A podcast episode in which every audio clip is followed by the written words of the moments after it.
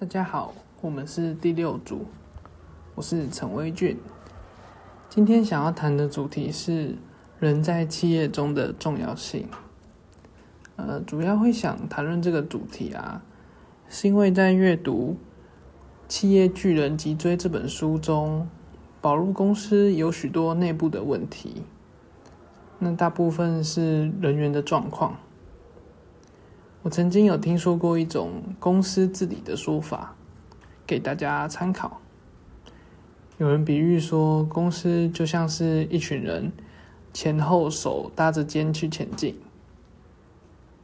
而在最前面的会是老板。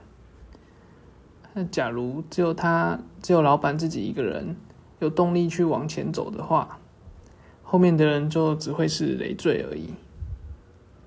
而且这样公司也无法去前进。那假如全部人都一起往前走的话，这整间公司就会进步的很快速。这也表示说，一间公司如果想要成长，就不仅仅是单独几个人在努力，而是需要公司的所有人都要有前进的动力。但这也表示每个人在企业中都是具有它的重要性的。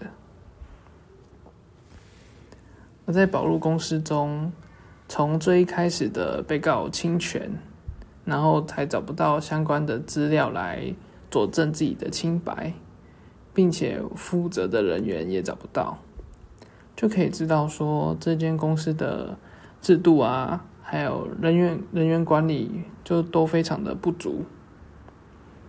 那像资料不见这样的小事情，都有可能害公司造成很很大的亏损，甚至破产倒闭。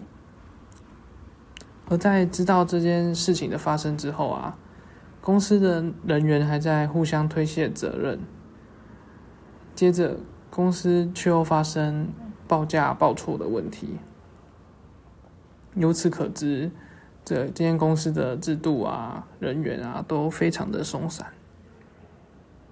那发生这些事情之后，担任总经理的喜德啊，并没有去想办法去解决这些事情，他就想着自己的平面车位应该是泡汤了，让人觉得很大开眼界。那到后来啊，为了要解决这些资料上的问题。他们和两家公司去讨论是否要购买相关的资料管理系统，来去加强他们公司的资料管理。那总经理喜德根本就没有去了解整个系统的架构啊，或是市场的定价，在系统的最后的选择上，也不是用这这家系统的好坏来去做选择。而是看人情关系来决定。那在最后的售价上，还也吃了大亏，然后却还沾沾自喜。身为总经理的喜德啊，犯这样的错真的是很不应该。那在这个保入公司的案例中啊，就可以看到说，虽然每一个人。相对于这这间保路公司，都只是一个小角色而已。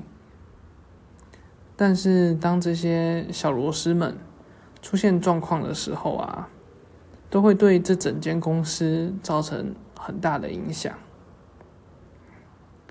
而且在这本书中，我也觉得说，这本书的每个人都会以自己的利益作为优先考量。